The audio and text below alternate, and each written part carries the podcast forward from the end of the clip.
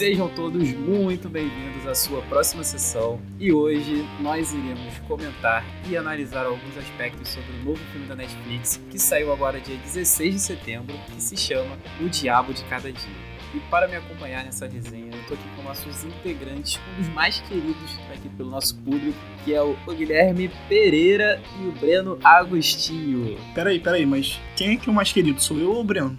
Fiquei confuso agora. Eu acho que é o Robert Pattinson no final das contas. Se quiser, a gente faz uma votação no Instagram. Inclusive, chegou o dia da gente falar do Robert Pattinson. Chegou o dia, chegou o dia. Finalmente. Inclusive, acho que o maior pecado desse filme é não ter ele sem camisa, né? Só faltou isso. Meu Deus do céu. É um dia tão esperado desde o primeiro episódio, né, cara? Que a gente falava tão bem dele. E agora a gente vai poder falar aqui, homenagear essa pessoa tão querida, esse ator tão querido. Tão Todo gostoso. mundo gosta. Quem não gosta desse cara? Pô, que isso. Lembrando que não haverão spoilers nesse início do podcast. Aqui é igual o carro. A gente não põe spoiler. Desculpa. Pode. Jesus. E olha que antes da gente começar a gravar, o Breno falou que ia ser sério. Eu já não tava acreditando. É a nossa piada de cada dia, né? Nossa piada de cada dia.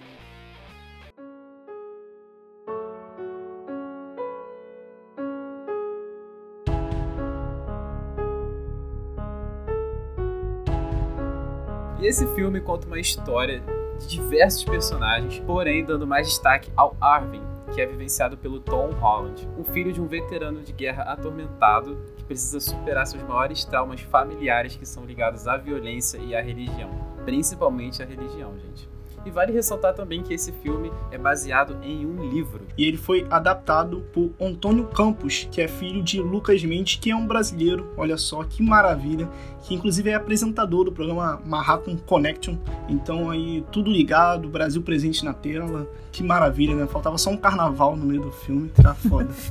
Mas como o Lucas disse, né? Esse filme vai propor uma história bem, bem instigante mesmo, né? Que vai falar de todos os temores que nós temos que enfrentar, literalmente a cada dia, como tá no nome do filme. E são diversos casos cruéis e sustos que vão se interligando, né? Numa pequena cidade que vários casos vão para um lado, vão para o outro, mas no final tudo se encontra, tudo em torno da violência, da religião, sabe? É padre com serial killer. São muitos temas abordados na- no filme. Você acaba, assim, ficando cada vez mais curioso de como eles vão ser abordados, né, durante. E principalmente o tema relacionado à igreja, para mim, foi o que mais chamou a atenção. Principalmente da igreja, né, da religião em si. Algo sobre esse filme que eu gosto de falar é que, tipo, ele critica a religião, mas sim meio que a ressignificação que as pessoas fazem. Tipo, não tem nenhum problema em você ser católico, ser crente e tal. O problema é, é você usar essa palavra, esse o, o bem e ressignificar isso pra fazer algo perverso, que é o que a maioria dos personagens fazem nesse filme. Porque eu acho que Nossa, a sim. gente não quer parecer aqui aqueles ateuzinhos chato, ah, não sei o que, burro. Não, aqui é mais, tipo, tudo bem, pode gostar de Não, Jesus Cristo. longe disso, longe disso. Tanto que isso que você falou é muito verdade, né? Os personagens, eles é, fazem maldade, né? Com outras pessoas, com animais e tudo mais, e colocam acima o que é dito na Bíblia, né? Tipo, ah, vamos rezar para que isso aconteça, mas para pra que isso aqui ocorra, a gente tem que matar não sei o que, entendeu? Como se fosse o sacrifício, né? E só não falam que acontece por isso, que justificam, né? Tipo, eles estão fazendo Sim. atos violentos e justificam isso por conta da religião, né? Justificam que isso é necessário, que a, a religião fala isso, então isso vai acontecer. Cara, é um assunto bem, bem delicado de se tratar, né? Muito, muito delicado. E mesmo que assim, o filme se passa numa época antiga, né, que se passa depois da Segunda Guerra Mundial e antes da Guerra do Vietnã, fica entre esses dois, é, a gente consegue assim perceber que são assuntos que até hoje são falados, né, em relação à religião, que as pessoas acabam sendo extremas demais, né, os famosos extremistas e usam a religião para como desculpa, né? Ah, a religião mandou eu fazer isso, então tá tudo certo, eu tô perdoado. É mais, praticamente isso que o filme quis criticar, né? Eu achei, pelo menos eu achei isso, né? Uma das críticas do filme é a forma que as pessoas usam a religião para poder fazer É, atos. não, não é a única, não é a única crítica do filme. Não é a única, de longe disso. Para mim é uma da- das principais. É, mas eu tô vendo bem o público se baseando o, todo é essa crítica. Eu, eu acho que não é, inclusive tem ah, uma outra crítica eu acho que o, que o filme faz, eu acho que até é mais relevante ainda, mas é realmente é uma das críticas assim principais. eu acho que tem um tema também que é questão de talvez é, o quão nós somos parecidos com nossos pais e o quão Exatamente, as histórias vão se repetindo e toda uma questão talvez de masculinidade, porque eu fiquei vendo muito como que o pai cria o filho, como que o filho acaba fazendo coisas depois que lembram o pai, enfim, não quero entrar muito fundo aqui, pós spoiler, mas tem que ficar atento mas, tipo, pontos. é essa questão do, do filho querer se parecer com o pai acontece principalmente nas regiões rurais, né, cara? Que é onde se passa o filme. Né, naquela parte ali em Ohio, onde tudo era rural e tudo mais, ali nos Estados Unidos. E até nos dias de hoje você consegue ver, ver essa, essa parada, né? De, se você for lá pro interior aqui do Rio de Janeiro, por exemplo, muitas, muitos filhos acabam querendo seguir a carreira do pai, né? Porque a, a, comunicação é diferente nesses lugares. Eu acredito que ainda aconteça isso. Né? Eu acho que muitas vezes eles nem querem, mas é porque é meio que mais fácil. Tipo, ah, você é filho de é, ferreiro, você é neto de ferreiro então você acaba saindo também, tipo, tu vai só seguindo isso, vai meio que reproduzindo esse tipo de coisa. Ah, quem que é tu? Ah, eu sou filho do Jorge. Ah, o, o Jorge que faz não sei o que? Sim. E, tipo, tem muito isso nesse filme também. Tipo, como são cidades pequenas, todo mundo se conhece, né? Sim, sim, tem essa parada. Todo mundo se conhece. Vai só em uma igreja, não tem várias igrejas, é todo mundo no mesmo lugar para ir. E, gente, só para completar o que eu tinha dito antes, né? Que eu tava falando que eu não achava a religião a crítica que mais me pegou no filme. É realmente a questão do, do ciclo paternal, né? Do que a, eles passam da imagem de que, como o Breno disse, né? O quanto nós somos parecidos, nós temos que ser parecidos com nossos pais, né? O quanto nossos caminhos vão ser iguais. E, cara, isso, é, no entanto, já entrando um pouquinho já na questão do, do ritmo do filme, né? Que é uma questão muito, muito boa de se falar, porque deu uma, não uma polêmica, né? Mas está sendo bem discutido, né? Por conta de ser um ritmo mais lento. É, já deixando um, um, lado positivo que eu achei desse ritmo mais lento, não como um todo eu achei ele bom, mas é, um lado positivo foi trabalhar bastante essa questão do, do pai, por conta dele mostrar a, o quanto ele sofreu, o quanto ele causou de sofrimento e o quanto o filho se via nele um monstro, sabe? Com determinados acontecimentos e tal. E daí no final ele acaba tendo quase o mesmo caminho, sabe? Eles tentam encostar no mesmo destino, mostrando o quanto nós somos parecidos com nossos pais, cara. Tipo, nossa, isso eu achei realmente foda demais, cara, no filme. Sim, é tudo que o garoto passou ali naquela época, né? É muito trauma, né, cara, que uhum. aconteceu, uhum. as coisas que aconteceram e teve que levar pra vida dele e adiante. E, por exemplo, o presente que o pai dele deu,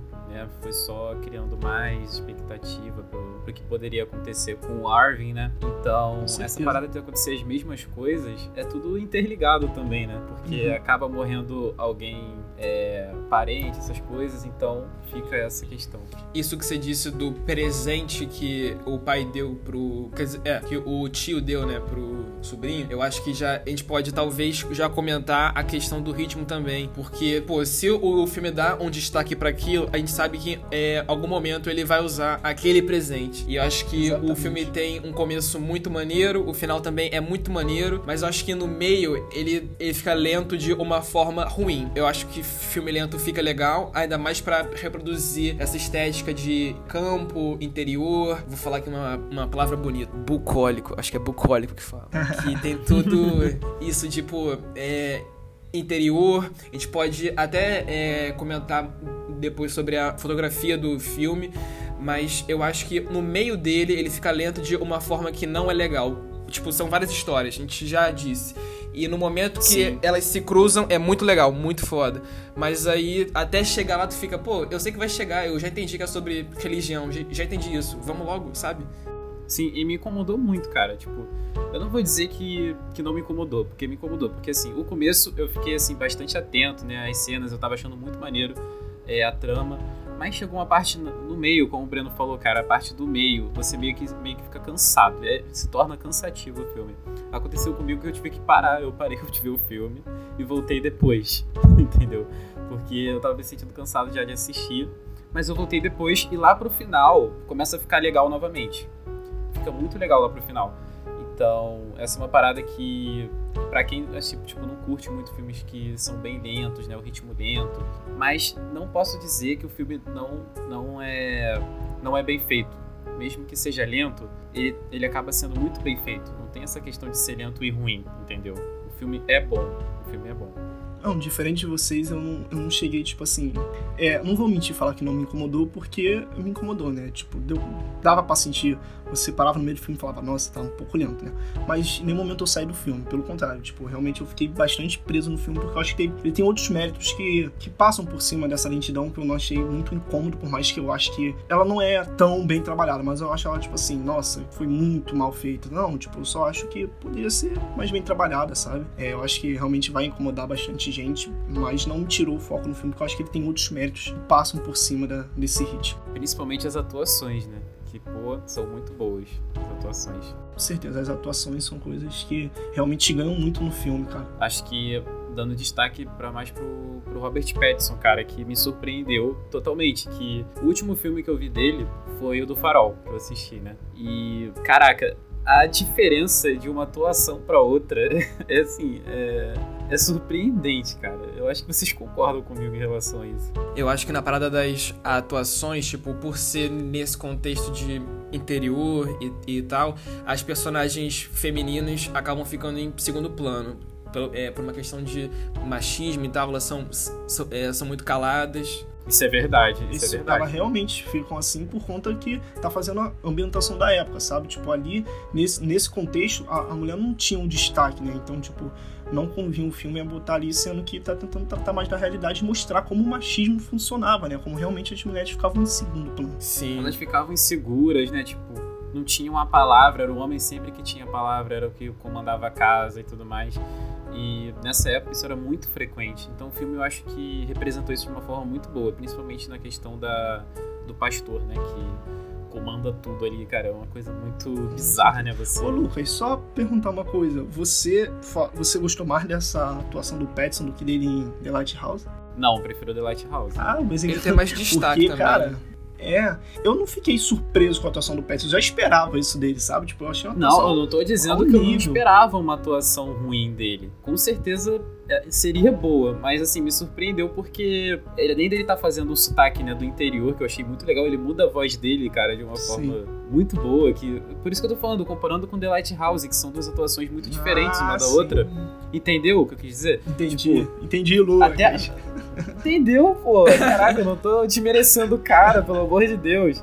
Eu acho que pelo cara ser o Robert Pattinson, isso traz coisas muito boas e muito ruins. Por quê? Eu acho que são coisas muito boas porque, tipo, o pessoal, tem muita gente que é fãzão dele e fala, pô, é o Robert Pattinson. Aí já vai ver o filme, não sei, tipo, ah, se ele peidar ali, ser, ai, que peidinho lindo. Mas, ao mesmo tempo, é, tipo, ver, ah, não, esse cara é o, o Robert Pattinson. Vamos ver se ele é isso do que estão falando. Vamos ver se ele vai ser um Batman bom mesmo, sabe? Então, ao mesmo tempo que isso põe ele numa zona de é, conforto, tipo, pô, tem gente que já sabe que ele é, é, é foda, tem gente que vai cobrar ainda mais dele. Então ele fica meio que nisso.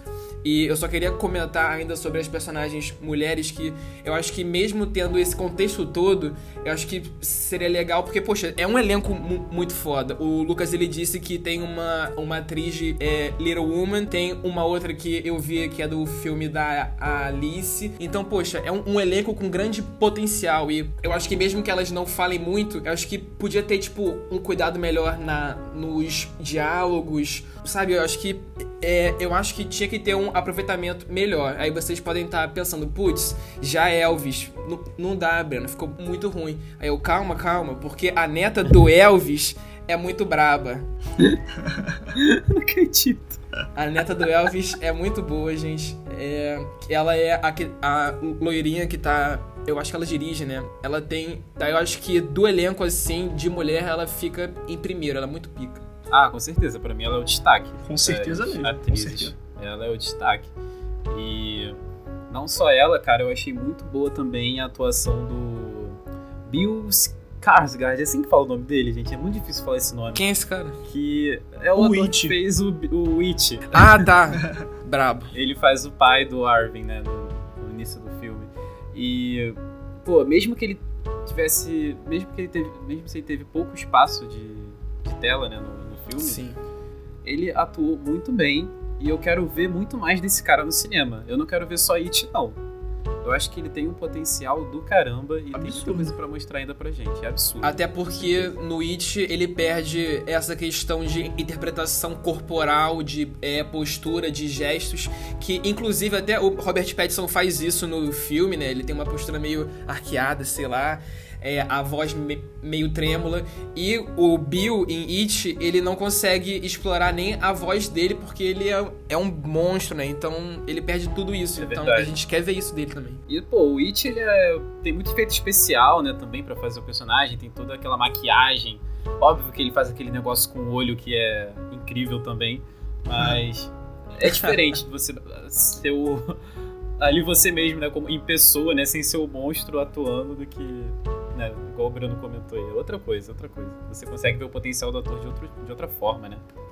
Eu acho que se eu fosse colocar numa ordem assim de atuação, eu ia colocar ele em quarto lugar, em terceiro a neta do Elvis, em segundo o Robert, em primeiro o, o Tom Holland, porque eu acho que a gente tá muito acostumado com a imagem dele de ah, oi pessoal, ah", e aí ver ele, nossa, ele pode ser sério ali. E tipo, eu, eu acho que eu entendi, quer dizer, comprei muito bem o personagem dele de ser um cara bom, entre aspas, que não quer fazer coisas ruins, ele se sente mal, mas ele vai lá e faz. Ele é meio que tipo, pô, o tipo. Ele é como se fosse um justiceiro com as próprias mãos. Ele vai lá, ele dá porrada, não sei o que, são cenas muito catárticas, tu vê, nossa, uh", e aí, tipo. Caraca aí, quem diria o Homem-Aranha se tornar o Justiceiro? Olha, O Pois mundo é. dá voltas, né, cara? Olha, vocês estão falando, mas eu ainda não vi ninguém comentando, cara, que esse pra mim foi o meu destaque favorito na atuação, que é o Harry Mellon, que faz o personagem do Roy, que é o, primeiro pastor que tem ali, primeiro momento é, do filme, que, cara, já entra a primeira cena na igreja, o que esse cara já faz. Cara, que absurdo. que cena, que, Que cena. cena, que, Que coisa cena. espetacular, cara. Gente. Que eu. Nossa, Cara, não sei, pra mim, assim, é, esse filme como mostrou essa questão de culto, né, religião, essas coisas assim, né, essa, essa- essas pessoas cegas, né, com religião. Cara, esse- essa cena do Roy sendo um pastor ali da igreja, meu amigo, eu, eu vi ali um desses caras malucos, líderes de culto, sabe? Sim. cara, é realmente. Você, você, mano, foi tão boa a atuação que eu, vi uma- um cara maluco ali. Não pensava nem que era um ator, entendeu? Ele tem cara de maluco já. Foi muito boa. Eu não sei se vocês já assistiram American Horror Story, tem uma temporada que é a Cult, é American Horror Story Cult, né? Uhum. Que trata esse assunto também de cultos, né? De gente maluca que é líder de culto. E, mano, a minha comparação foi essa. Eu achei muito melhor, por exemplo, comparar com o Ivan Peters, né? Que é o ator que fez os líderes de culto nessa temporada. Aham. Mano, o Roy, pra mim, foi de longe a personificação perfeita de um líder de culto maluco. Foi o que ele fez ali.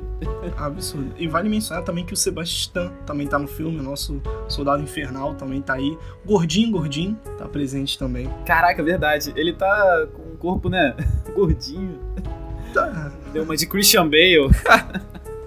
Eu acho que por causa de- é, dessa questão do filme de ter vários arcos, alguns acabam não ganhando tanto destaque, né? A gente fica meio confuso. Que é o, É, caso do xerife. Eu acho que se fosse pra mostrar pouco, seria legal se mostrasse de forma maneira. Que tu, tipo, tu vê, tu não entende muito bem, tá acontecendo alguma coisa de corrupção ali, eleições, tem algum. tem caroço na, na manga, né? Concordo, concordo com o que o Biramo disse, porque eu acho que é, o xerife em si, que é interpretado pelo Sebastian, né, é, ele, pra mim, eu não entendo as motivações dele, sabe? Tipo, eu acho que é um personagem assim que ficou ali meio pra arrastar o roteiro, né? Pra completar, porque ele é, realmente não tem um, um desenvolvimento, ele tá ali só pra cumprir as tarefas dele, mas meio que sem Encheu explicação. linguiça. Encheu linguiça, cara. Mas eu acho que ele cumpre, tipo, ele interpreta bem. Ele o fotógrafo Sim, lá, mas tipo, sim.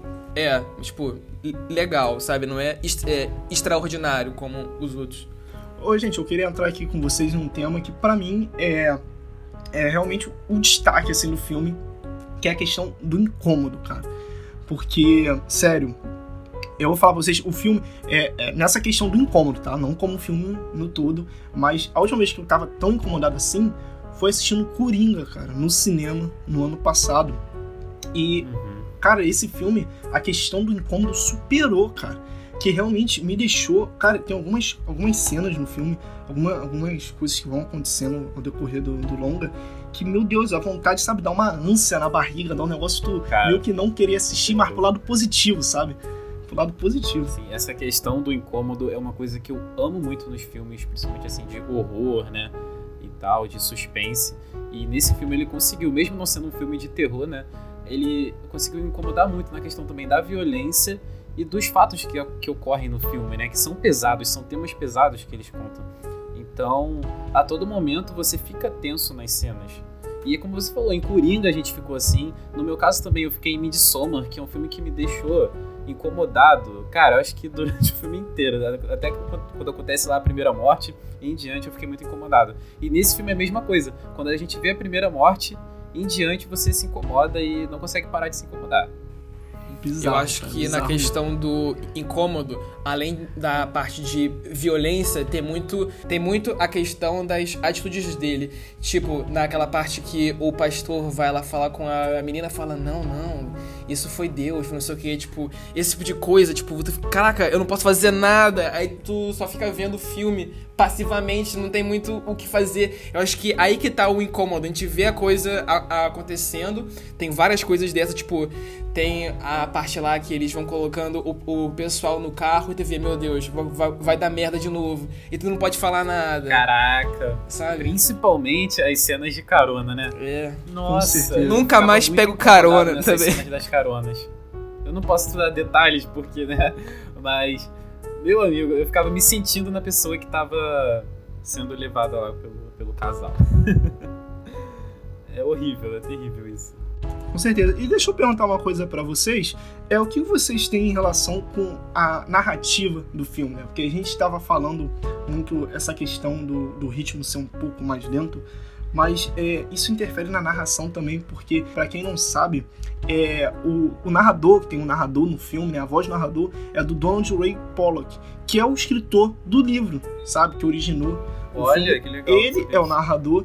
E, cara, eu vou falar pra vocês aqui. É, para mim era a parte descartável do filme. Pra mim foi a parte que mais me incomodou. Por conta, voltando a essa questão, né, do ritmo. Eu acho que um filme, quando tem um ritmo lento, eu, eu não gosto que ele seja autoexplicativo. Acho que realmente acho que- a, a campanha dele ser lenta, necessário. Ele meio que conta coisas que a gente já sabe. pois é, é é? muito autoexplicativo. Acho que isso não precisava. Vou fazer uma comparação assim, bem nada a ver com os dois filmes, mas ver se vocês enxergam dessa forma também. Pegar muitos filmes da A24, por exemplo, tem essa pegada de um ritmo mais lento. Inclusive, o Moonlight. É um filme que tem uma pegada bem lenta também, sabe? Mas eu Sim, queria que vocês imaginassem agora como é que fosse o Moonlight se tivesse um narrador. Cara, o quanto o filme ia perder com isso, sabe? E pra mim é a mesma coisa aqui. Ele, ele não precisava desse narrador. Ele não precisava, sabe? Tipo, pra perder o filme ali, sabe? eu acho, que. que Porra. colocaram o narrador só pra homenagear o escritor, sabe? É, cara, porque. Ah, vamos precisava. botar ele. Só já que ele é o escritor, vamos colocar ele narrando pra, pra quem é fã do livro gostar e tudo mais. Só que. Ou ele que pediu, Eu né? acho que nesse- não era necessário, sabe? Não Não era precisava, o necessário. filme é autoexplicativo, como você acabou de dizer. Eu acho que, tipo, justamente em filmes mais contemplativos, mais calmos, mais assim, tipo, a gente quer ficar vendo. A gente quer ver aquele plano mais aberto com as árvores lá. Aí chega um cara, naquele momento eu estava me urinando. E tu fica, cara, por que que tem um. um- por que que tem um- isso, cara. sabe, eu tô vendo o cara se mijando ali, tu, tu não tem que falar nada, eu já tô entendendo. Eu acho que no começo eu comprei a ideia, porque, poxa, é um filme, então tem todo aquele. Não, é um livro, tem todo aquele caráter literário, são personagens. Eles estavam lá e ele mal sabia que encontraram o amor da sua vida. Então tá, bacana. Mas aí, tipo, tá.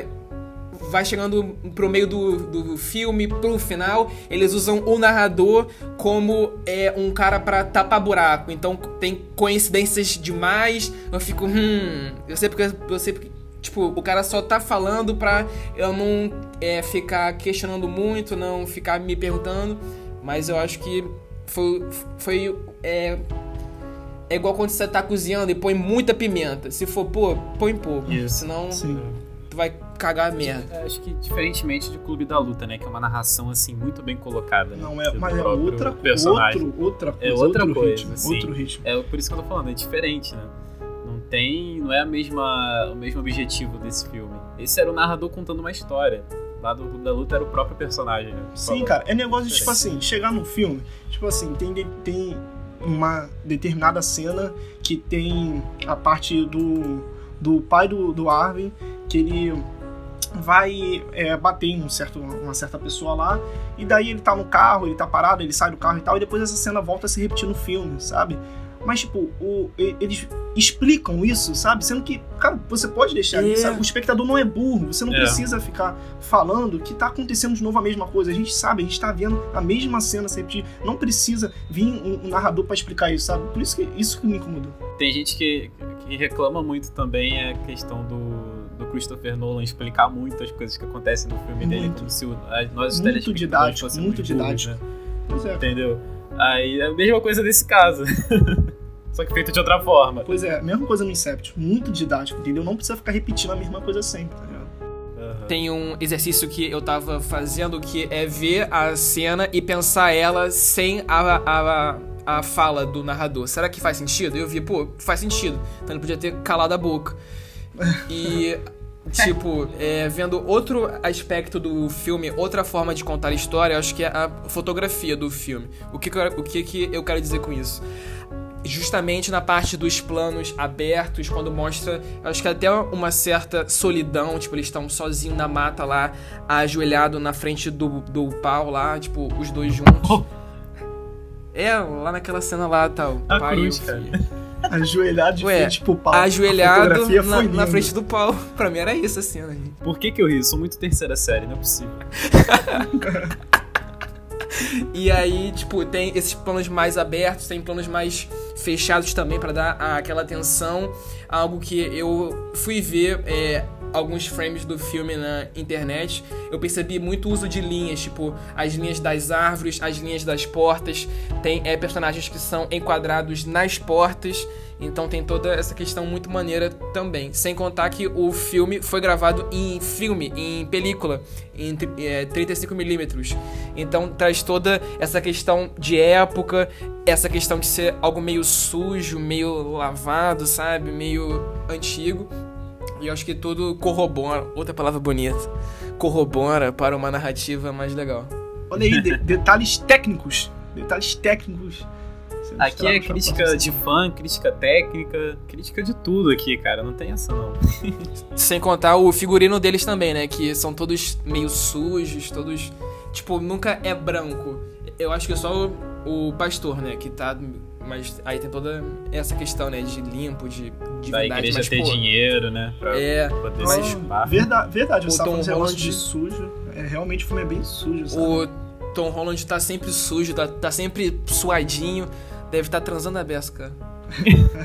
Ah, é igual os cenários também, não só o figurino. As casas, você percebia o quanto as casas eram sujas. Naquela cena que o casal tá comprando a casa, né, no início do filme. Gente, você percebe que a casa não tá em perfeito estado, eles estão comprando a casa. Você vê como é que é, É. a vida rural dessas pessoas, né, antigamente. Que, porra, era totalmente precária, né, mano? Tipo, não tinha nem água, né? Era- Tinha que usar o poço, que ele até comenta lá. Então, foi muito bem, assim, é, representado a área rural no, no filme. Muito bem representado. É, e outro destaque também, cara, é só antes de encerrar, é a contextualização, cara, que é feita no filme. No entanto, que como o Lucas ele falou aqui no começo da sinopse, é muito fácil você notar, né?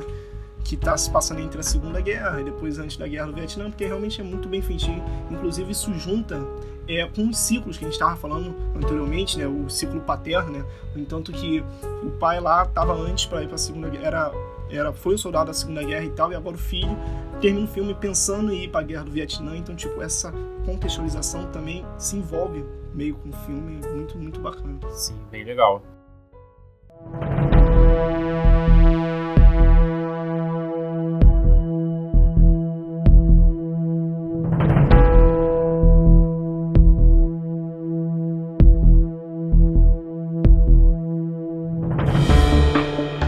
Então, esse foi o nosso episódio comentando aí sobre esse novo filme da Netflix que muitos gostaram, muitos odiaram, mas, na minha opinião, é um filme muito bom. Que Porém, isso, gente? odiou, que mas- isso? o quê? Muita gente odiou, como assim? E eu vou deixar no ar, cara. Vai que tem gente que odiou. Muito amado não é, não. Assim, eu, eu acredito que não seja. Olha, cara, a reação que eu tô vendo do público é boa com o filme, sabe? Tipo, não tô vendo, tô vendo muita gente reclamar. Realmente, a principal coisa é a lentidão, né? Mas, tipo, não tô vendo o pessoal cair em cima desse filme, não. Pelo contrário. Não, no cair cima entanto, não tá. se pegar as estatísticas do próxima sessão, olha só. A gente postou no- no- nos stories, né? é, o pessoal marcando, poder, botando a barrinha, né, de quanto gostou do filme. Cara, muita gente completando a barrinha, sabe? No entanto, só teve uma pessoa que votou igualzinha a mim, que ficou com o mesmo voto, e essa pessoa é ninguém menos que Breno Augustin, olha só. Opa! Opa! Exatamente o mesmo voto. Aí a gente vê, né, as coisas da vida. Eu acho que a gente pode pegar o gancho aqui. Sigam a gente no Instagram, arroba próxima sessão. Tem, lá tem conteúdo muito bacaninha, supimpa, show de bola, IGTV, carrossel, tudo que você puder imaginar. Diversão em nome do Senhor. É com a gente. Em nome do Senhor. É isso. Só uma coisa, posso falar aqui, é, posso vir com uma proposta nova, então? Antes agora, a gente gravando aqui um podcast sobre determinado filme, a gente pode classificar. Cada um dá classificação de 1 a 10 aí, quanto acha. Boa.